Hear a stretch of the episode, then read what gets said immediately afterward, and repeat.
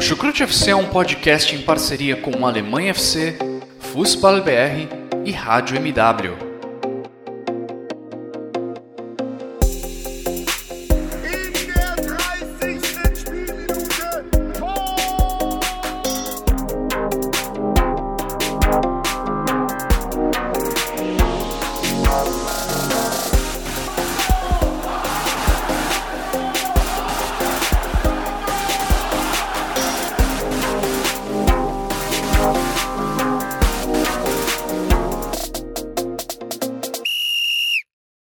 Sejam muito bem-vindos, fãs da Bundesliga.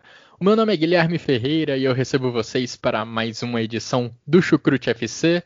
Dessa vez voltando a falar de Bundesliga, agora para falar sobre a quarta rodada do campeonato alemão. Uma rodada que já vai colocando o campeonato nos seus eixos, pelo menos da forma como a gente esperava nas primeiras posições da tabela. Leipzig, Dortmund e Bayern de Munique são os três primeiros colocados do campeonato alemão. E como de costume, eu recebo dois companheiros de Chucrute FC para me ajudar a analisar o que, o que aconteceu nessa rodada, o que de melhor aconteceu nesse final de semana. Primeiramente, duas boas-vindas diretamente do Rio de Janeiro, a Jonathan Gonçalves. Tudo bem com você, Jonathan? Olá, Guilherme, tudo bem? Olá, ouvinte do Chucrute FC.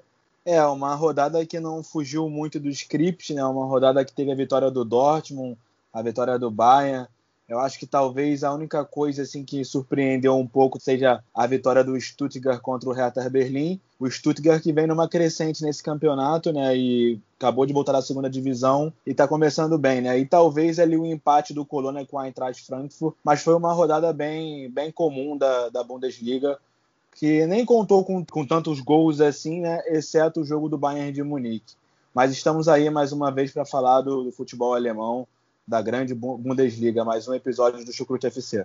É, Stuttgart será destaque nesse episódio do Chucrute FC. Além de mim, nós temos, na verdade, dois participantes do Rio de Janeiro nessa edição do podcast. Mas antes quero já deixar minha. Espero que você, Jonathan, e o outro participante estejam aproveitando bem o Twitter nesses últimos dias, porque no meu caso eu não estou conseguindo, porque eu estou suspenso, não sei o motivo. Então já duas boas-vindas a você, Guilherme Monteiro, com essa minha reclamação. Seja muito bem-vindo. Obrigado, Xará, e olá, Jonathan, novamente.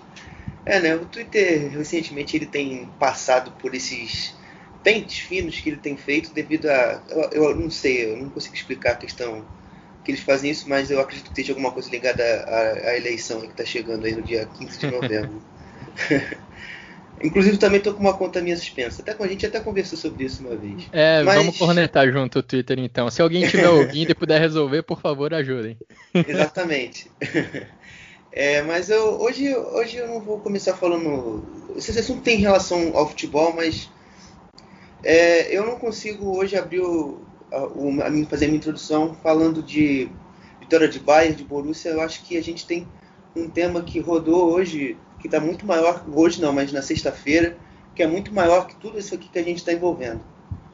Que é a questão do, a questão da, do estupro do Robinho, que jogador nefasto, que toma uma atitude dessa, aproveitando-se de uma mulher bêbada e acabando estuprando, tendo ato, um ato vergonhoso e que envergonha muita gente. É, mundo afora, envergonha mancha instituições, como, como Santos que o contratou. É, e, e, é lamentável a gente ter que, às vezes, ficar ouvindo e lendo. Eu falo até de forma emocionada, porque é uma coisa que me tocou muito. É, acho que norteou até mesmo a minha cabeça no final de semana, foi uma coisa difícil de ler e de tentar acreditar que isso ainda aconteça em 2020. Mas é, a gente ainda bem que todos a gente espero que alguém consiga prender esse cara e não deixar ele mais livre pela sociedade, porque isso é vergonhoso para para qualquer tipo de sociedade que tenha que conviver com isso em pleno século XXI, velho. É, uh, difícil mesmo de, é de verdade. É, então era isso. Eu acho que esse desabafo também, pessoal meu, é importante. É boa essa mensagem, passar essa mensagem, Xará, porque é realmente uma situação terrível. Até mesmo só de ler os relatos que foram divulgados pelo GE essa semana, dá realmente uma, uma revolta grande de saber que tudo isso aconteceu. Bom, nós também tivemos notícias preocupantes, mas mudando um pouco de assunto lá da Europa, porque nas últimas semanas, nos últimos dias, na verdade, a gente vem, vem vendo algumas medidas de restrição serem retomadas em alguns países europeus por conta da pandemia do novo coronavírus. A Bundesliga não ficou imune a isso. Freiburg, Augsburg e Bielefeld são cidades que tiveram público reduzido na segunda rodada da Bundesliga, mas nessa quarta rodada ficaram de portões fechados, não tiveram público. Então já é um sinal de alerta que não só a Alemanha, mas a Europa como um todo vai dando, porque a pandemia ainda não acabou. Mas bom, para a gente falar de campo, para a gente falar de bola, a gente começa por Mönchengladbach. Lá nós tivemos o empate entre os donos da casa contra o Wolfsburg por 1 a 1. Wolfsburg que por sinal vem sendo o time mais monótono dessa Bundesliga. Em quatro rodadas são quatro empates e a média dos jogos dos Lobos é de um gol por partida. A equipe dirigida pelo Oliver Glasner, Jonathan, marcou dois gols e sofreu dois gols nesse campeonato alemão. É um time que vem demonstrando uma força muito grande para defender, mas para criar alguma coisa também é um sofrimento, não é? Exatamente, Guilherme. E isso foi dito aqui no podcast, né? Que os pontas do, do Wolfsburg não, não estão num nível bom para poder municiar ali o Volt Weghorst a fazer gols, né? Que existe uma certa Weghorst dependência nesse time dos Lobos. Inclusive foi o Weghorst que empatou a partida lá no finzinho, depois que o Jonas Hoffmann abriu o placar de pênalti para o Borussia Mönchengladbach Lá aos 85, o Veg Rocha recebe uma bola dentro da área, ali do passe do, do Baku, né? E fez um, um belo gol ali, finalizando de uma forma bem precisa. Ele que já vem há algum tempo já sendo esse grande nome aí do, dos Lobos. Contrataram também o Maximilian Philipp, né? Ex-Borussia Dortmund, que estava andando pelo futebol da Rússia, mas foi uma substituição que o Oliver Glasner deixou para os 89 minutos eu sinceramente não consigo entender o técnico, os técnicos que fazem isso é, mudam às vezes faltando dois, três minutos de uma partida, algo que poderia ter mudado 15, 20 minutos antes, que talvez teria surtido efeito, né? O, o Mönchengladbach no primeiro tempo para mim foi um pouco melhor, é, chegou a, a, ter mais a, quer dizer, não teve tanto a bola como o Wolfsburg, mas chegou a ser um pouco mais objetivo no primeiro tempo. No segundo tempo, eu acho que a mesa virou um pouco. O Wolfsburg, além de ter a posse, a posse de bola, começou a atacar um pouco melhor. Sofreu o gol de pênalti, mas conseguiu empatar, né? É, são duas equipes que a gente sempre espera que estejam na parte de cima da tabela, principalmente o Borussia Mönchengladbach.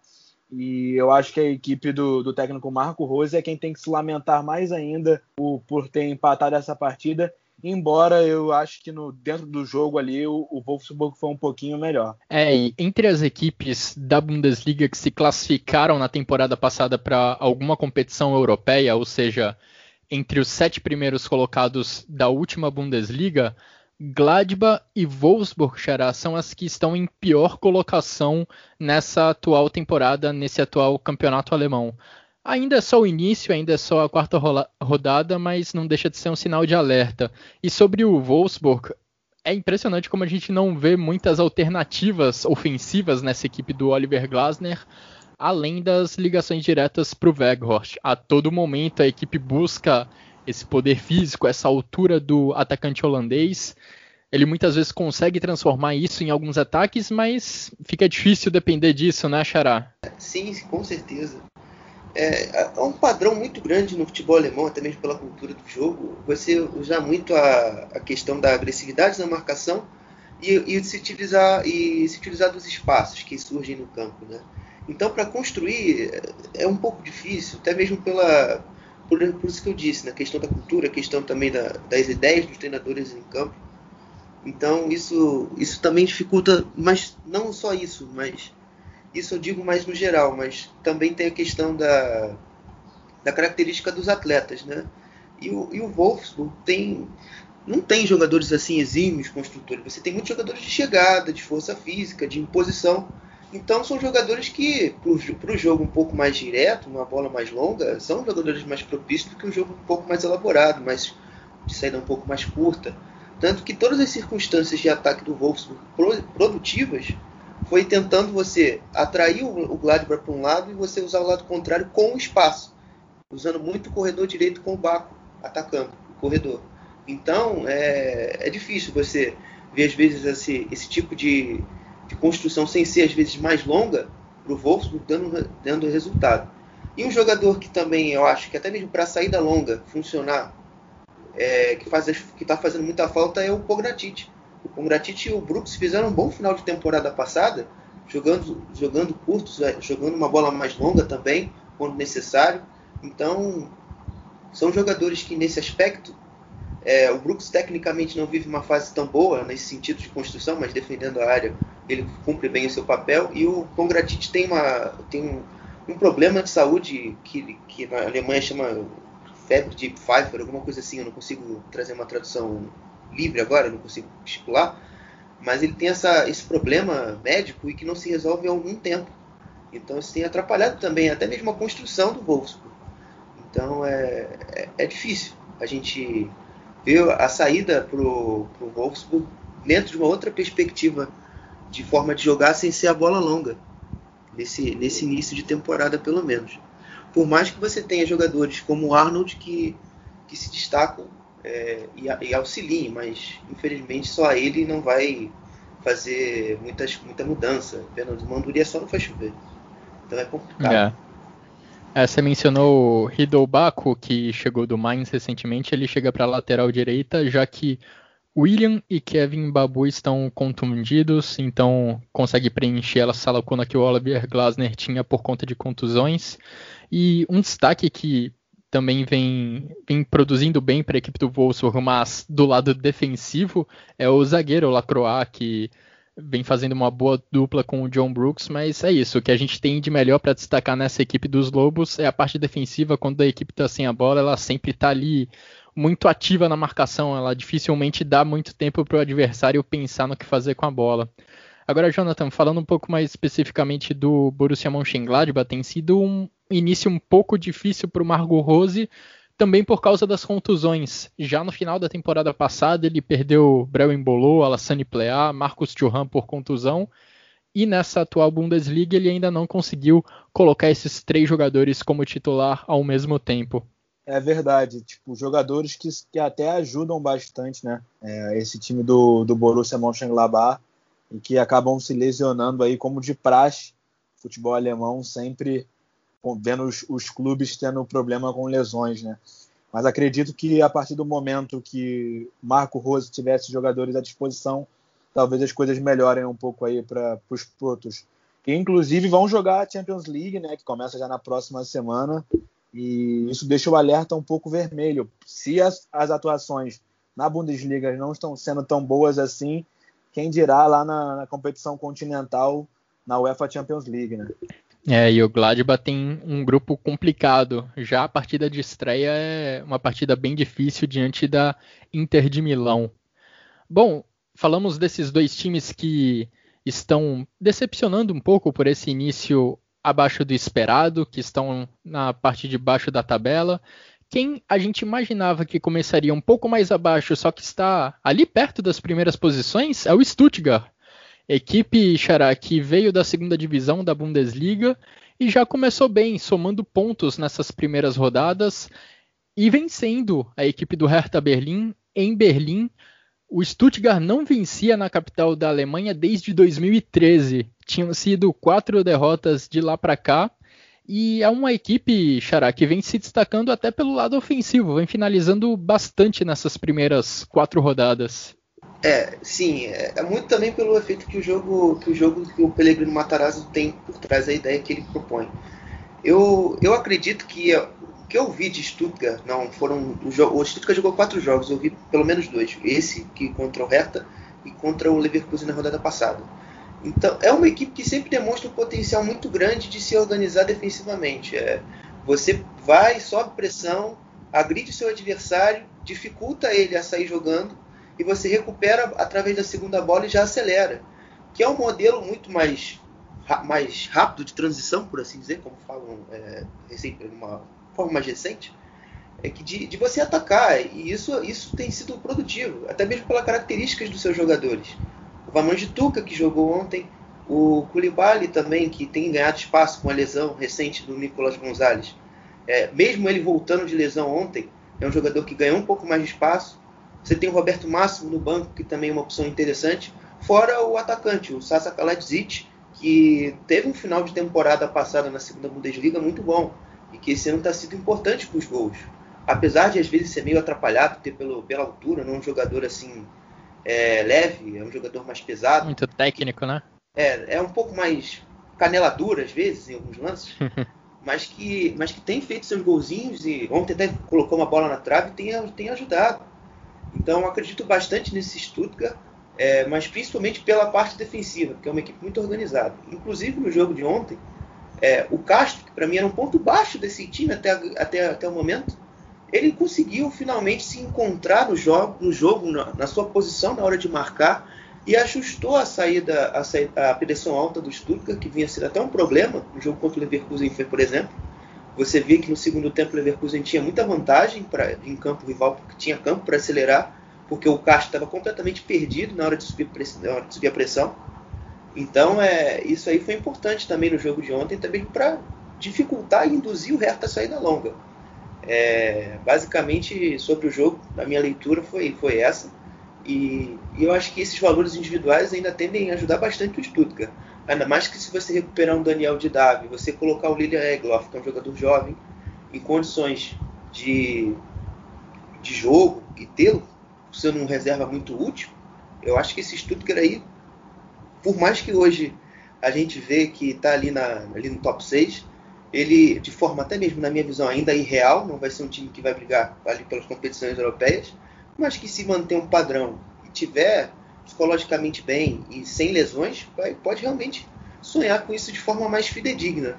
É, é verdade, é uma equipe que a gente espera que vai ficar mais embaixo na tabela, mas somando alguns pontos, mais precisamente sete pontos em quatro rodadas, suficientes para deixar o Stuttgart na quinta posição, já dá esperanças para a torcida que a briga pode ser um pouco mais acima do que ela esperava.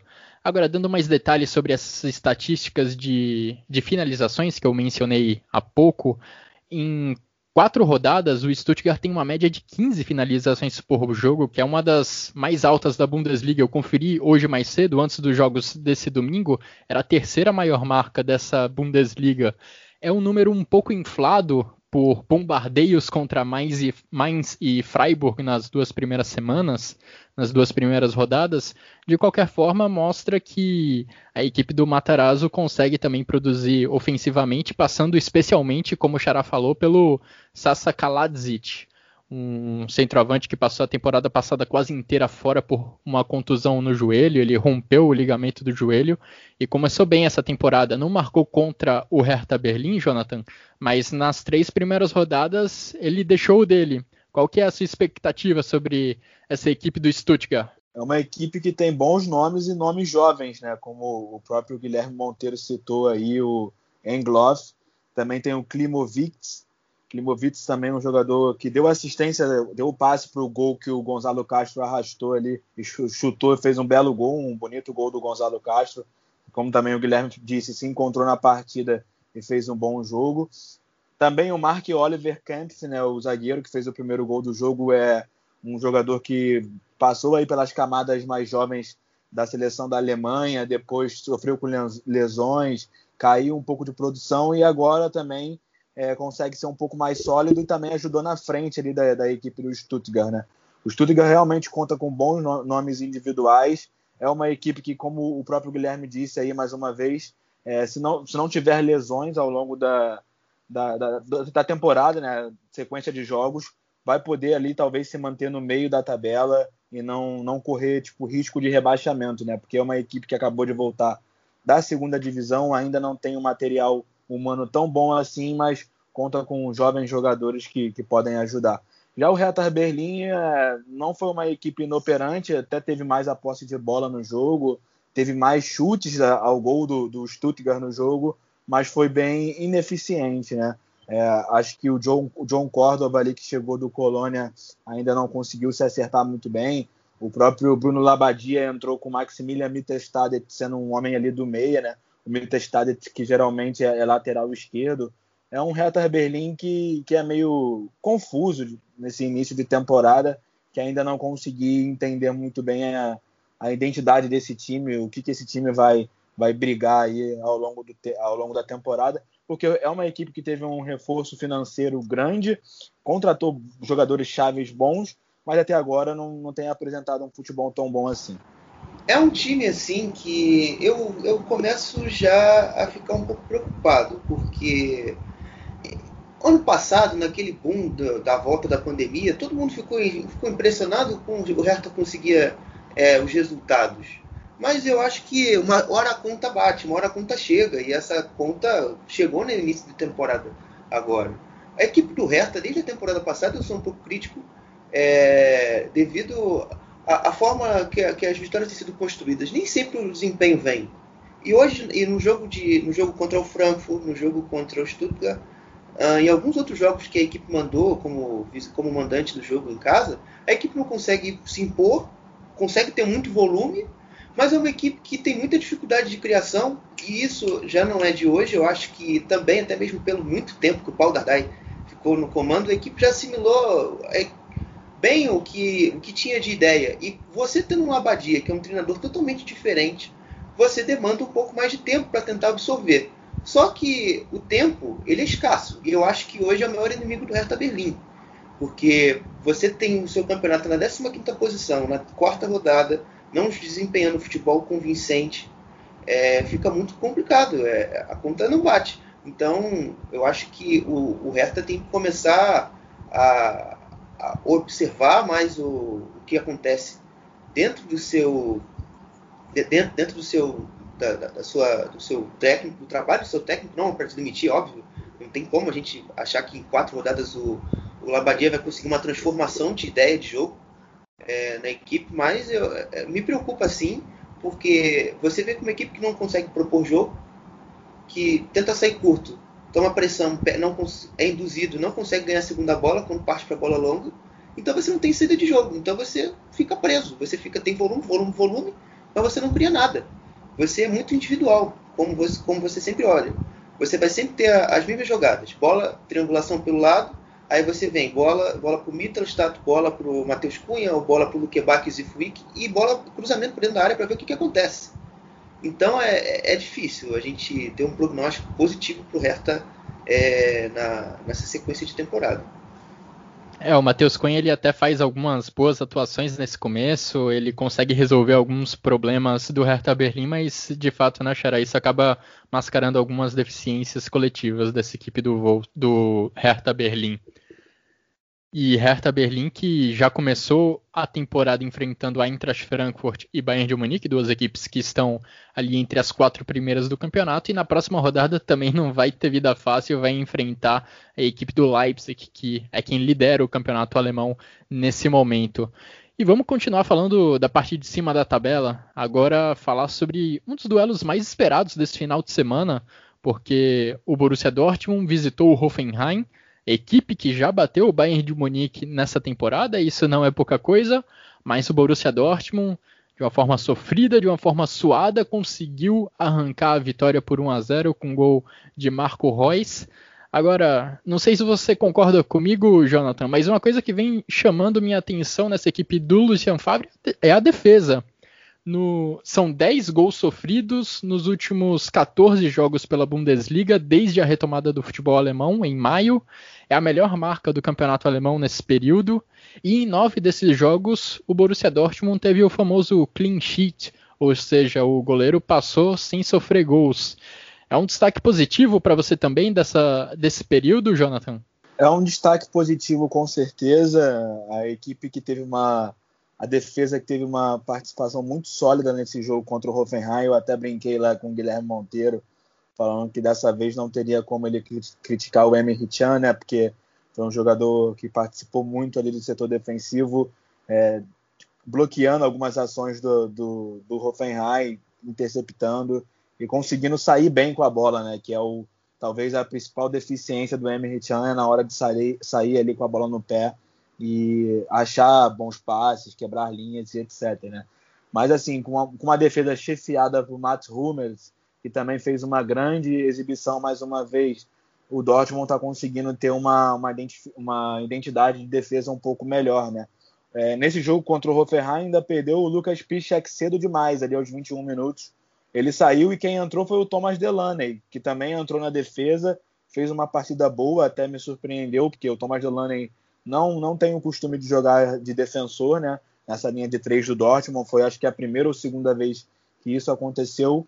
E foi uma atuação que, apesar do Dortmund dominar assim, a posse de bola, criar algumas chances esporádicas no jogo, foi um pouco melhor e é, esse um pouquinho melhor determinou que quando o Haaland e o Royce entrassem em campo ali, fizessem a jogada rápida que determinou ali o gol do Marco Reus, o gol que deu a vitória para o Borussia Dortmund, que de fato foi o melhor, mas também não foi tão, tão digamos assim, não, não teve um futebol encantador, sabe? Foi o suficiente para conquistar três pontos contra uma equipe que geralmente é, complica o Borussia Dortmund. Né? Nos últimos anos, o, o Hoffenheim, se eu não me engano, dentro de casa tem vencido o Dortmund. Né? Acho que na última temporada foi assim. Eu lembro que o Götze tinha feito um gol é, no primeiro tempo, se eu não me engano, e o Dortmund tomou a vidrada no segundo. Não sei se foi na última ou na penúltima, mas enfim, o, o Dortmund tem dificuldades quando enfrenta o Hoffenheim, mas nesse jogo a, a equipe do Julian, Julian Fabre, é, Lucien Fabre conseguiu ir bem. Só que o Lucien Fabre, como sempre, tem que fazer alguma coisa errada, né? Eu não consigo entender como é que ele ele consegue colocar ali o Julian Brandt para jogar na frente ali como se fosse uma espécie de de falso 9, já ficou claro e evidente que isso não funciona. O Brandt pode até jogar esporadicamente ali uma vez ou outra, mas não é para se escalar o, o, o Brandt ali, ainda mais quando tem algumas opções ali no, no, banco de reserva. Tudo bem, tinha que poupar o Haaland, que teve jogos pela Nations League, o Marco Reus mal ou bem volta de lesão. Mas cadê o menino Reinier que estava no banco? Por que não acionou então ele ali e talvez colocasse o Giovanni Reina no banco e o Brandt um pouco ali no meio?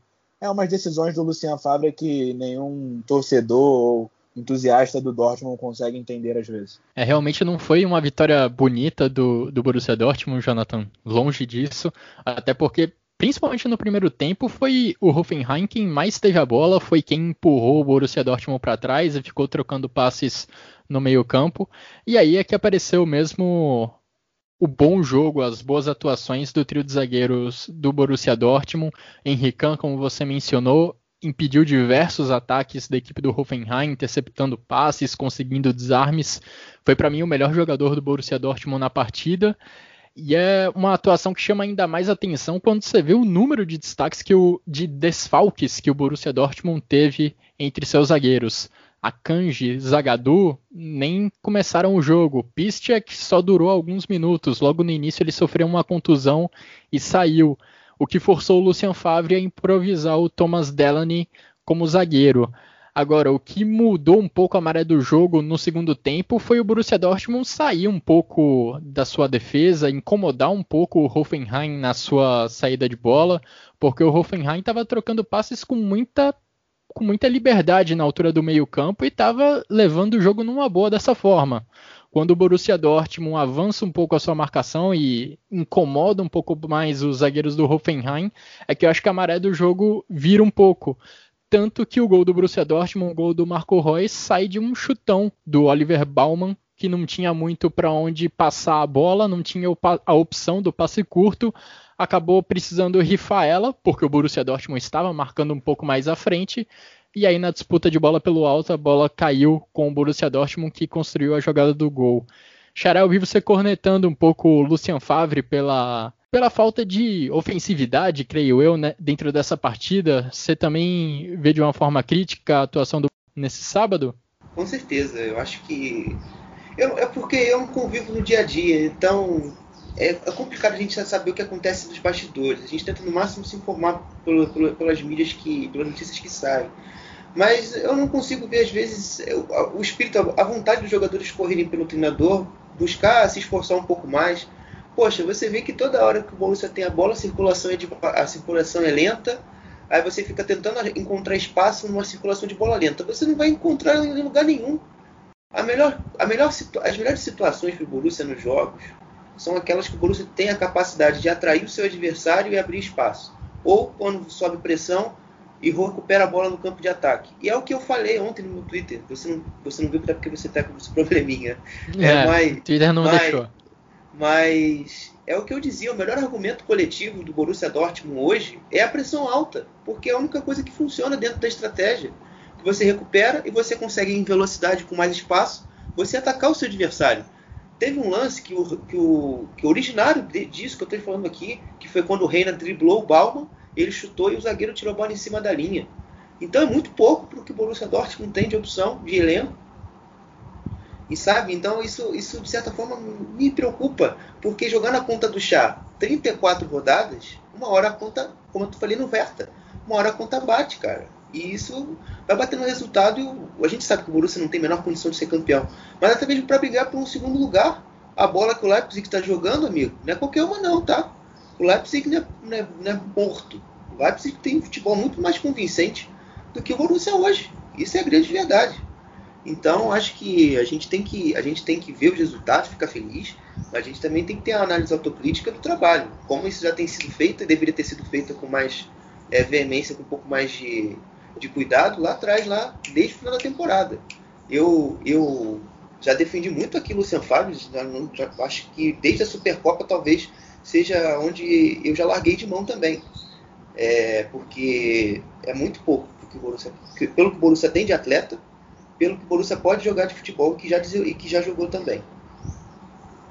Eu acho é, que é exatamente esse o problema. O problema do Lucien Favre é que ele não consegue extrair desse Dortmund o que o time pode oferecer a ele, porque um time que conta com Jadon Sancho, com Marco Reus, com Haaland, Witzel e etc. É um, é um time muito bom. O Borussia tem um elenco bom. Só que eu acho que o futebol apresentado não chega nem perto do, do nível que o time tem. Acho que um outro treinador ali que tivesse uma filosofia diferente, um plano de jogo de fato diferente, poderia melhorar a situação do Dortmund muito mais e de fato brigar pelo título de uma forma mais veemente, de uma forma mais dura, né? Eu acho até que assim o, o Lucien Favre ele sofre algumas críticas exacerbadas. É, eu já falei sobre isso aqui no cast, até porque se a gente parar para olhar para o mercado, não tem tanta opção assim para o Dortmund pegar e contratar um novo treinador, mas precisa sim se mexer para no fim dessa temporada, que é o que eu acho que vai acontecer, é, mudar o treinador, porque a situação realmente não, não tá boa. E só para fechar isso aqui, Guilherme, eu lembro que no jogo do Bayern de Munique, que o, Hoffenheim venceu, você e o Vitor Raver falaram bastante da, das bolas esticadas pelo Oliver Baumann, é, lançadas, né, ligações diretas por ele, que complicou muito a, que complicou muito a vida do Bayern de Munique naquele jogo. Nesse jogo, o Borussia conseguiu pelo menos neutralizar com a boa performance da defesa, conseguiu neutralizar muito bem essas investidas do Hoffenheim. Eu ia dar exatamente esse gancho que precisava para começar a falar um pouquinho do Hoffenheim. Obrigado, Jonathan. É, o Hoffenheim, ele, como o Jonathan falou, ele já ele queria exatamente repetir o que ele fez contra o Bayern. Só que, até, pelo, até pelos perfis de elenco, é um pouco diferente. Então o Borussia soube quando essa situação, principalmente dessa inversão que o Jonathan citava, eles tinha muito mais noção de sair para pressionar e tentar recuperar em relação ao Bayern. Até por, também por questões físicas. Isso também tem uma certa importância. Mas eu acho que o maior, maior valor até agora do trabalho do Sebastian Hannes no Hoffenheim é a questão de você conseguir manter uma intensidade e você ser muito inteligente no momento que você sai para você sai para pressionar o seu adversário e você não se descompactar lá atrás. É, a gente viu, por mais que a circulação do Borussia Dortmund ajudasse isso, quando o Hoffenheim subia, subia sua marcação, você vê que a equipe fazia bem as pressões, quando, e quando a equipe estava mais, mais, uma altura mais média do campo, você via que também a equipe estava bem organizada, estava bem estruturada, e quando recuperava a bola, tinha muita velocidade. Uma pena para os caras que o Gacinovic, é, o Belfodil e o Bebu não tiveram entradas boas que senão poderia até complicar a vida do, do, do, Borussia. Teve um lance logo, acho que foi 4 minutos, uma recuperação, é, o Hoffenheim conseguiu, o Gacinovic deu um passe e por pouco não saiu um gol contra, porque o, o jogador do Borussia conseguiu interceptar a bola em cima da linha, ou presidência poderia não, conseguiu cortar a bola, passou triscando a, a trave. Então é isso, é, é você ter ter esse, essa, essa pressão alta bem feita, você recuperar já sair em velocidade é, é, é muito importante para o que o Hoffenheim pensa de tem, de tem de características de jogador e que o trabalho do, do, do tem, tem ajudado até aqui a melhorar até mesmo uma coisa que já vem já de algum tempo, né? Eu acho que o trabalho do Alfred Schroeder foi muito bom avaliado pelo Alexander Rosen e pela, pela resto da, da comissão de, do Hoffenheim, porque era um trabalho bom. Você viu que o Hoffenheim tinha um jogo muito melhor, por exemplo, do que o Wolfsburg desempenhou a maioria da temporada.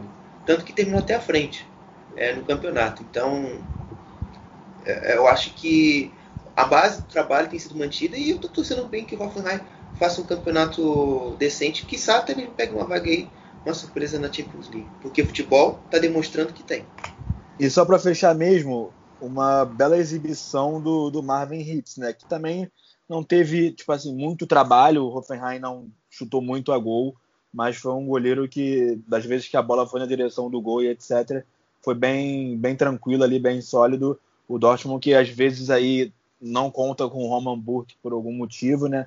E o Marvin Hitz é, acaba assumindo e eu acho que é um goleiro que quando tem a sua chance ali de, de jogar, ser titular, ele faz bem o trabalho dele. É, e só completando o que o Xará falou, o Hoffenheim de fato vem fazendo um bom começo de campeonato. Deu muito trabalho para o Borussia Dortmund, venceu o Bayern de Munique. Em quatro rodadas você já pegou dois dos maiores bichos-papões dessa Bundesliga. Vamos ver como a equipe do Hoffenheim segue daqui em diante. Está na oitava colocação com duas vitórias e duas derrotas. Um início de trabalho bem promissor do Sebastian Hoeneß. E de fato, você viu a equipe do Hoffenheim indo bem contra o Bayern de Munique dentro de um contexto, de, contra uma equipe que pressiona lá na frente o tempo todo, que deixa o adversário sufocado na maioria das vezes. E o Hoffenheim também foi bem dentro de um outro contexto, que foi o que o Borussia Dortmund ofereceu nesse sábado, de uma equipe que marca mais atrás, não faz tanta questão de pressionar o adversário lá na frente. Início bem promissor do sobrinho de Uli Hoeneß, que agora comanda o Hoffenheim depois de conduzir a segunda equipe do, do Bayern de Munique. Bayern de Munique, que é o nosso assunto de agora. A gente comentou já sobre o Wolfsburg, que é a equipe mais monótona da Bundesliga, porque nos quatro jogos do Wolfsburg só aconteceram quatro gols. O Bayern de Munique está no extremo oposto dessa estatística, porque marcou 17 gols e sofreu 8. Um ataque muito produtivo, como de sempre, como de hábito, e uma defesa que nas primeiras rodadas não foi tão bem, mas que agora, nessa última rodada, produziu melhor. O Bayern de Munique venceu o Arminia Bielefeld por 4 a 1. Thomas Miller marcou duas vezes, Jonathan. Robert Lewandowski marcou outras duas vezes. E já no meio de semana, o Bayern de Munique também venceu com tranquilidade ou seja, duas vitórias tranquilas, duas vitórias como a gente está acostumado a ver desse Bayern de Munique de Hansi Flick. Nada fora do script, né? Uma boa exibição aí do Thomas Miller, fazendo dois gols e dando uma assistência. O Robert Lewandowski também marcando, é, como sempre. Acho que tem tudo para ser novamente o artilheiro aí da, da temporada. E o Bayern também fez o que tinha que ser feito contra o Arminia, né? Que o Arminia é uma boa equipe, subiu como campeã da segunda divisão. Até acredito que não não vai ser rebaixada, mas vai ficar ali na parte de baixo da tabela. E o Bayern fez ali o dever que tinha que ser feito, mesmo jogando lá na Ishuko Arena, fora de casa, uma partida em que o, o Arminia, infelizmente, também é, não teve muito o que fazer, né? Foi bem ineficiente, até por ser muito neutralizado pela equipe do Bayern que inclusive perdeu o Tolisso, né, expulso lá no segundo tempo, é, tomou cartão vermelho ali o Tolisso e o Arminia poderia demonstrar alguma, alguma melhora. Fez lá seu golzinho de, de honra, mas isso foi até antes da expulsão do Tolisso. É, foi ali na logo com 15 minutos do, do, da volta ali para o segundo tempo. Um, o Bayern, então, que começa aí o campeonato alemão como, como de praxe, né? Acredito que é a equipe mais cotada mesmo a ser campeã e contra essas equipes assim com, com um elenco um pouco mais fraco ou um pouco mais fraco não, talvez muito mais fraco, o Bayern não dá mole, né? Ele não perde esses pontos. É, é os pontos que às vezes a gente vê aí o Dortmund, o Leipzig acabar perdendo e é a grande diferença, uma das grandes diferenças é essa, né? A equipe do, do Dieter Flick muito bem encaixada e a gente faz aquele apelo sempre, né? Que não chega lá nele, mas queríamos que chegasse, que é para o Joaquim Love voltar a chamar o Thomas Müller, voltar a chamar o, o Mats Hummels, porque ele está precisando, que a situação dele na seleção da Alemanha lá não está muito boa, não. Ah, mas o torcedor do Bayern de Munique até agradece de certa forma, hein? Porque o Bayern de Munique venceu o Arminia Bielefeld nesse sábado por 4 a 1 só que na quinta-feira já teve compromisso contra o Duren pela primeira fase da DFB Pokal pela Copa da Alemanha, um dia depois da data FIFA, e se Thomas Miller, se Boateng fossem convocados, eles não poderiam jogar. Como eles não foram chamados pelo Joachim Löw, eles estiveram em campo o Thomas Miller, inclusive, marcou de pênalti, foi quem fez o segundo gol do Bayern de Munique na partida. E uma coisa importante, Jonathan, desses dois jogos é que o Flick pôde aproveitar que pegou dois adversários de menos poder financeiro e de menos qualidade individual para rodar o elenco. O Choupo-Moting jogou essas duas partidas, inclusive marcou dois gols contra o Duren. Douglas Costa a gente viu em campo também. O Bunassar foi titular contra o Duren. A gente viu vários meninos da base do Bayern de Munique entrando em campo nessa partida da Copa da Alemanha. E nesse sábado, o Joshua Kimmich também pôde ser poupado. Joshua Kimmich que foi acompanhar o nascimento do seu filho. Engraçado que a gente teve Kimmich e Pleiades falcando suas equipes por conta do nascimento dos seus filhos. Enfim, período importante para o Hansi Flick porque conseguiu duas vitórias tranquilas e também porque conseguiu rodar bastante o seu elenco. É, eu já falei isso aqui no cast. O Hans Flick é, chegou no Bayern e encaixou de uma forma surpreendente, talvez mas é muito legal ver que ele também olha para a base do Bayern de Munique, para o Bayern 2, porque sinceramente isso não faz parte, pelo menos eu, desde que eu acompanho o futebol alemão, eu não vejo muito o Bayern de Munique dar tantas oportunidades assim para os jovens do time 2 ali. Sai um, sai outro do time 2 do Bayern de Munique, mas a gente vê geralmente o Bayern de Munique e nos outros clubes alemães contratar jovens destaques e dar ali para eles sequência no time do Bayern e eles acabarem deslanchando no melhor clube alemão, né? Porque vim mesmo da, da, das canteiras ali da, da, academia do Bayern, eu não me lembro aí de, de, tantos jogadores assim nos últimos anos. E o Flick é um técnico que olha ali para os jovens do Bayern 2 e isso é muito bom, acho que fortalece a equipe, que inclusive eu falava, o Bayern de Munique precisa sim de reforços se quiser jogar uma temporada inteira com Bundesliga, é, Champions League e talvez aí o Mundial, que eu acredito que vai ser remanejado para alguma data aí no futuro. Por, e foi lá no mercado e contratou, né? O Mark Roca, o, o próprio Douglas Costa, o Choupo-Moting, o Bonassar, foram contratações que aconteceram depois daquilo que eu dizia que de fato o Bayern de Munique ia precisar sim ao mercado trazer alguns jogadores alguns até meio duvidosos, né? Tipo o Chopo Moting é um jogador que, se você parar para ver, ele nunca foi de fato é, contratado, é sempre transação assim por passe livre. E é um jogador estranho, mas é, tá ele nunca pra... foi comprado. Comprado, né? É, é um jogador que está ali para contratado de fato ele é, ele tá, mas sempre está ali para compor elenco, entrar justamente nessas partidas em que que o Bayern vai não vai poder contar com o Lewandowski ali na frente e ele entrar contra uma equipe com um nível técnico mais fraco e poder ajudar de alguma forma. Mas é muito interessante sim ver esse rodízio na equipe do Bayern. Isso era de fato muito necessário para a equipe bávara. É, eu também desconfio bastante da qualidade dessas últimas contratações do Bayern de Munique. Para esses jogos contra Duren e Bielefeld, o Bayern de Munique tem um material humano mais do que suficiente para conseguir vitórias tranquilas. Vamos ver quando os jogos mais difíceis estiverem pela frente, quando chegarem os momentos mais agudos da temporada. E já na próxima rodada a gente tem alguns duelos interessantíssimos para esses três primeiros colocados, Leipzig, Bayern de Munique e Borussia Dortmund.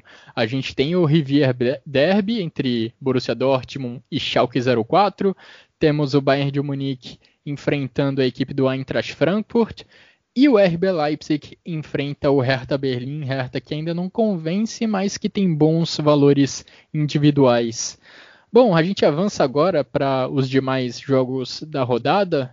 No sábado a gente teve o 1 a 1 entre Freiburg e Werder Bremen, gols de Lienhardt para o Freiburg. Niklas Fulkrug marcou o gol do Werder Bremen, que conseguiu esse empate fora de casa. Também tivemos a derrota do Mainz diante do Bayer Leverkusen. A equipe do Peter Boss venceu por 1 a 0 com o gol de Lucas Alário. O Mainz agora é o lanterna isolado da Bundesliga, a única equipe a não somar pontos no campeonato até aqui, mas pelo menos só sofreu um gol. Para uma equipe que sofreu 11 nas três primeiras rodadas, perder de 1 a 0 até que está no lucro. Também tivemos a derrota do Augsburg diante do Leipzig. Angelinho e Poulsen marcaram para a equipe de Julian Nagelsmann. E nesse domingo tivemos dois resultados em 1 a 1, uma rodada cheia de empates por 1 a 1. Primeiro tivemos o Colônia contra o Eintracht Frankfurt. André Silva marcou para o Frankfurt e Andrei Duda marcou para o Colônia. E finalizando a rodada, tivemos o Schalke empatando contra o Union Berlim. Friedrich abriu o placar para o Union e Paciência empatou para a equipe de Gelsenkirchen. Manuel Baum em sua segunda partida à frente dos Azuis Reais. E o Schalke agora alcança a terrível marca de 20 jogos consecutivos sem vitória na Bundesliga. Jonathan Chará, qual o destaque de vocês entre esses jogos? Eu, eu vou destacar, acho que. Eu, um que eu vi meio picotado, não vou destacar coletivamente as equipes mas um pouco que eu vi, eu, eu gostei bastante do, do, do Rizibui, né? Os, os, laterais do Colônia, eu acho que os dois, principalmente, mas principalmente o Rizibui, pelo lado direito, fez um bom jogo. Ele tendo. E é um jogador que, eu, que apesar de ser muito físico, é, tanto que eu já até brinquei aqui no cast que ele parece Moisés do, do, do Internacional, mas é, é, um jogador que tem um. Quando, quando tá bem, é, tecnicamente, faz jogos muito regulares é, usando principalmente a força física, por ser o principal atributo dele, é, chegou bem ao fundo, tanto que deu uma, uma assistência para o gol do Andrei Duda, foi um gol bonito. O Andrei Duda também teve uma atuação individualmente boa, é, e, e, foi importante esse pontinho para o Colônia. Eu acho que psicologicamente não estava tão bom para o Colônia começar três jogos com três derrotas, é, tendo às vezes erros individuais para trucidar seus resultados. Então isso foi bom para o Colônia é, até mesmo para dar uma respirada, para você, às vezes, é, na próxima rodada, tentar já reverter essa situação que ainda é adversa. Então, acho que foi importante. Para o Frankfurt, eu acho que deu uma quebrada também, né? Porque o Frankfurt vinha de bons jogos e de bons resultados. Tirando o empate contra o Arminia na primeira rodada, que pode até ter soado injusto pelo volume e pelas algumas oportunidades que o, que o Frankfurt teve, é, esse também é um resultado que, que dá um pouco uma quebrada assim na, no ritmo que vinha bom pro, pro Eintracht Frankfurt. Já no jogo do, do Leipzig e Augsburg foi interessante a vitória do, do Leipzig, né? não, não fora do script assim.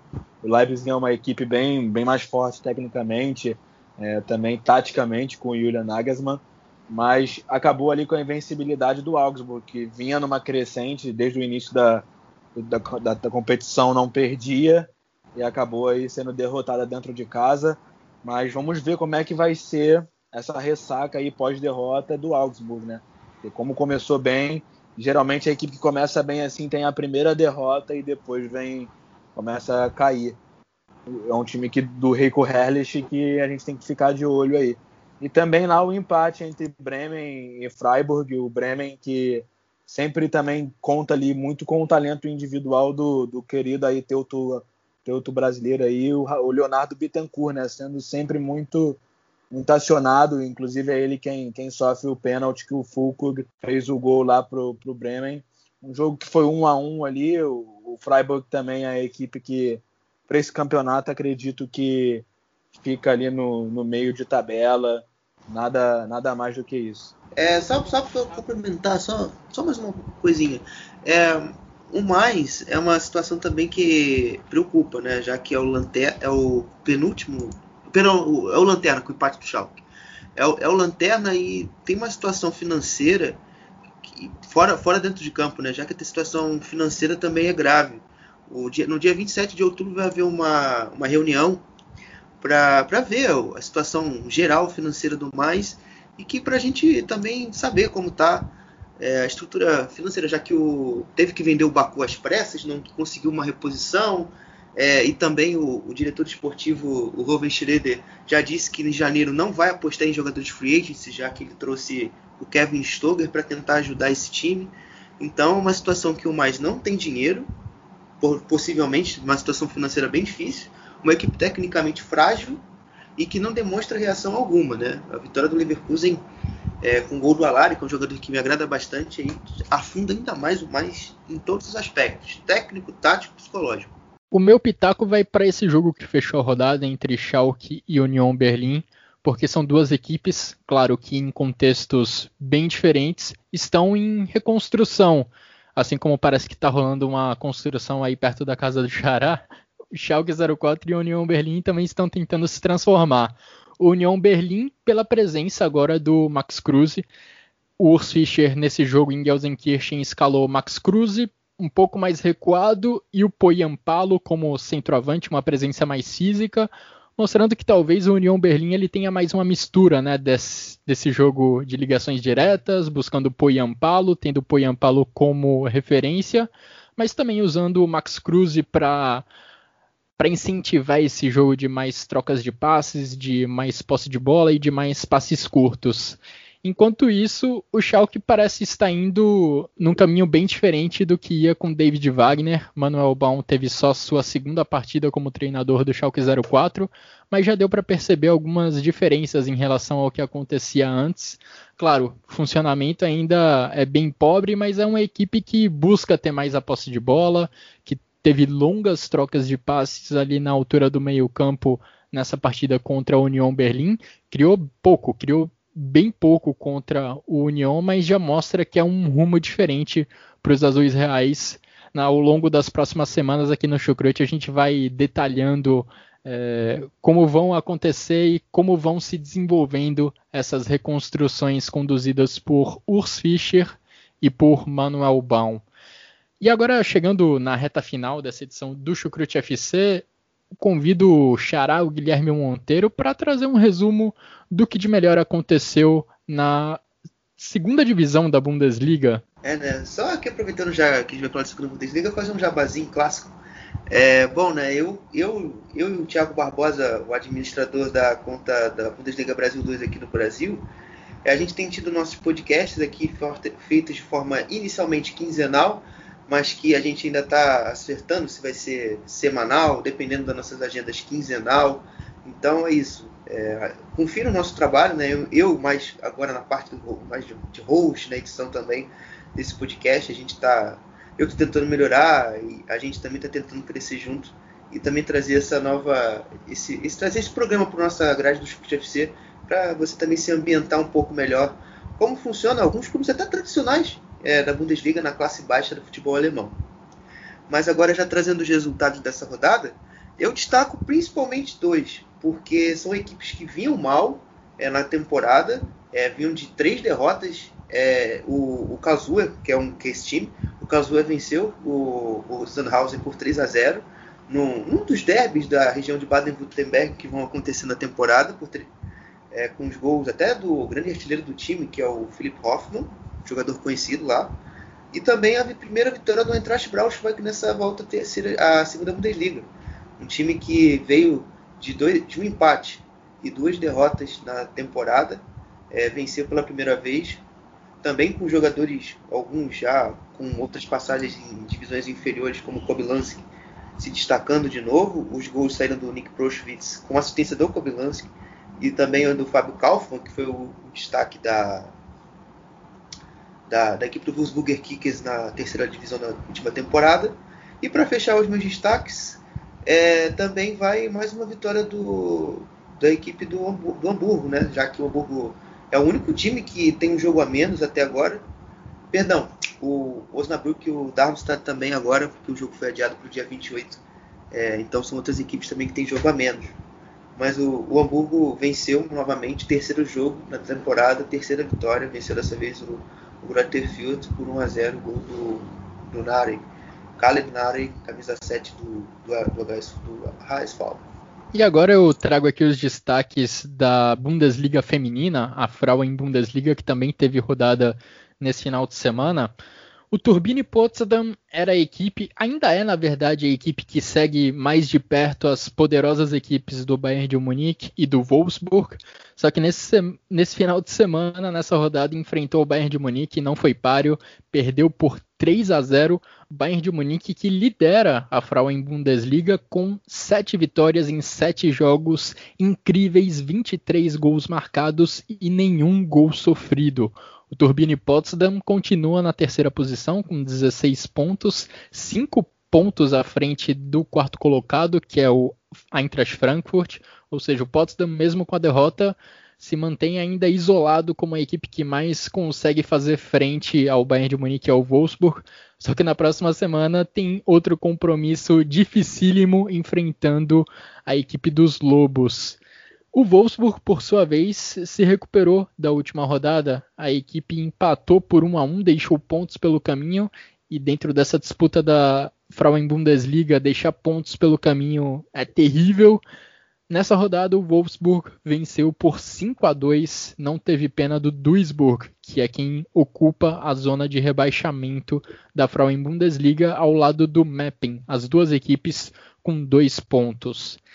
E agora sim a gente chega ao momento final dessa edição do Chucrute FC, onde nós trazemos os nossos destaques individuais e votamos no golaço da rodada. Começando por você, Jonathan, quais são os seus votos?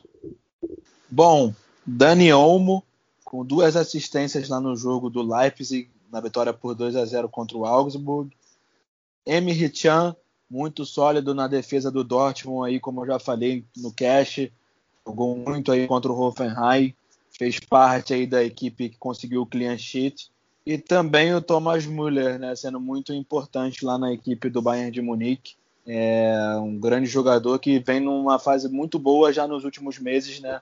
Nesse time aí forte do Bayern de Munique. E o golaço eu fico com o gol do Poulsen, o gol que ele pegou de primeira, um voleio, belíssimo gol que inclusive eu dei um spoiler lá no Twitter, quem viu, enfim, esse é o meu gol da rodada no Chucrute FC, aí pro Chucrute FC. E quais são os seus votos, Xará? Ah, os meus melhores da rodada eu vou ficar com o Royce pelo gol e a importância dele, ó. depois que o gol saiu, deixou tudo mais fácil pro Borussia. O Gonzalo Castro. E o meu terceiro vai ser o Lewandowski, também pelo grande jogo que fez pelo Bayern. É... E o meu gol da rodada, perdão, vou fazer uma menção, uma menção honrosa na real. É, vai ser pro Henry Chan, o jogador que eu sempre critico aqui, mas. Olha só! Eu vou, eu vou dar uma menção pro Henry Chan, que realmente ele tem jogado muito bem. E o meu gol da rodada é o gol do Gonçalo Castro, o segundo do Stuttgart contra o Hertha. Foi uma chapada muito bonita. Tipo, tipo que o Nenê geralmente dá aqui nos campos brasileiros. A de gol da rodada eu não consigo fugir do Poulsen, um golaço dele pela equipe do Leipzig. É, e meus destaques individuais vão para Dani Olmo e dois votos para o Bayern de Munique, que foi quem conseguiu a vitória mais tranquila da rodada. Thomas Miller e Robert Lewandowski, dupla que já foi imortal na última temporada, continua produzindo bem na temporada atual. E assim a gente chega ao fim dessa edição do Chucrute FC, agradecendo a você, Jonathan, agradecendo ao Xará pela, pela participação, pelas análises, pelos comentários e agradecendo, é claro, a todos que nos acompanharam até aqui. Nesse meio de semana já tem Champions League, no próximo final de semana volta a Bundesliga e o Chucrute FC vai estar de olho em tudo isso. Continue acompanhando o nosso trabalho. Nos vemos em breve. Até a próxima. Tchau, tchau.